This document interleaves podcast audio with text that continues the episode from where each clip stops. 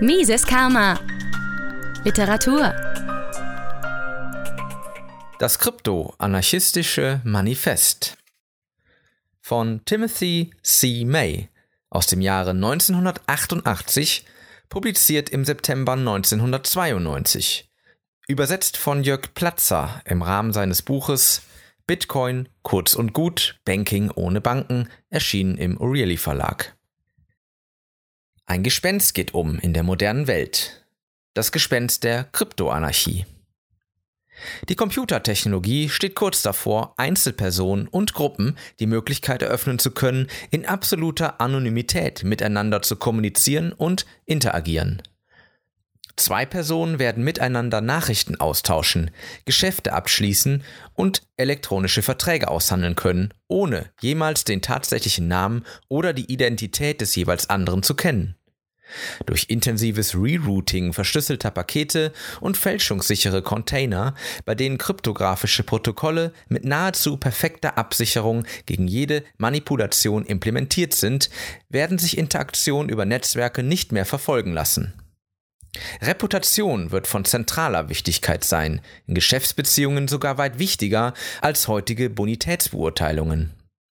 Diese Entwicklung wird die Möglichkeiten im Hinblick auf die Regulierung durch Regierungen, die Besteuerung und Kontrolle ökonomischer Aktivitäten sowie die Geheimhaltung von Informationen grundlegend verändern.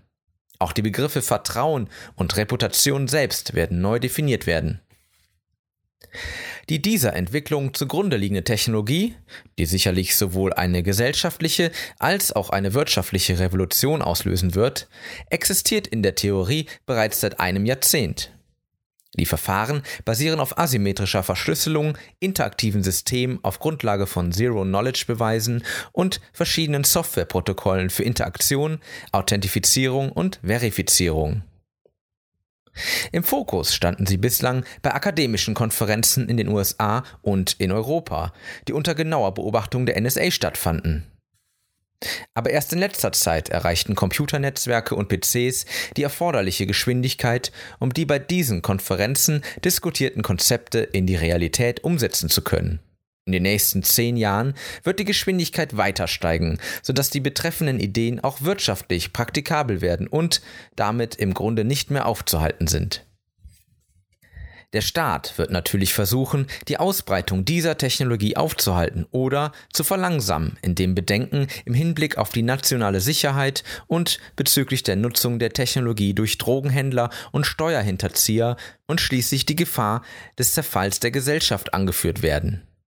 Viele dieser Bedenken werden stichhaltig sein. Die Kryptoanarchie wird es ermöglichen, Staatsgeheimnisse, gesetzwidriges und gestohlenes Material frei zu handeln. Durch einen anonymisierten, computerbasierten Marktplatz werden sich sogar verabscheuungswürdige Märkte für Attentate und Erpressung ergeben. Verschiedene kriminelle Elemente, aber auch religiöse Fanatiker und andere Extremisten werden aktive Nutzer des Kryptonetzes sein. Doch dies wird die Ausbreitung der Kryptoanarchie nicht aufhalten. So wie der Buchdruck die Macht mittelalterlicher Gilden geschwächt und die sozialen Machtstrukturen verändert hat, so werden auch kryptologische Verfahren die Struktur von Unternehmen und Formen von staatlicher Einmischung in wirtschaftliche Transaktionen fundamental verändern. Im Zusammenspiel mit aufkommenden Informationsmärkten wird die Kryptoanarchie einen liquiden Markt für alles und jedes schaffen, was in Wort und Bild ausgedrückt werden kann. Und so wie die kleine Erfindung des Stacheldrahts das Einzäumen von großen Farmen ermöglicht und dadurch das Konzept von Land und Eigentum im amerikanischen Westen für immer verändert hat, so wird die scheinbar unbedeutende Erfindung eines obskuren Zweiges der Mathematik zur Drahtschere werden, die den Stacheldraht um das geistige Eigentum herum demontieren wird.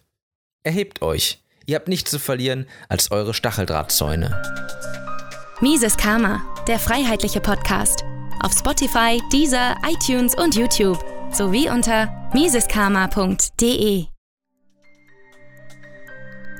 Liebe Podcasthörer, wenn Ihnen diese Ausgabe gefallen hat, helfen Sie doch dabei, Mises Karma noch bekannter zu machen. Teilen Sie diese Episode in sozialen Netzwerken.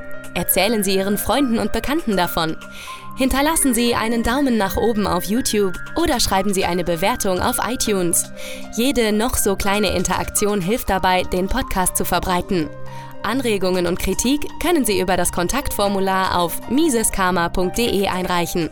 Vielen Dank!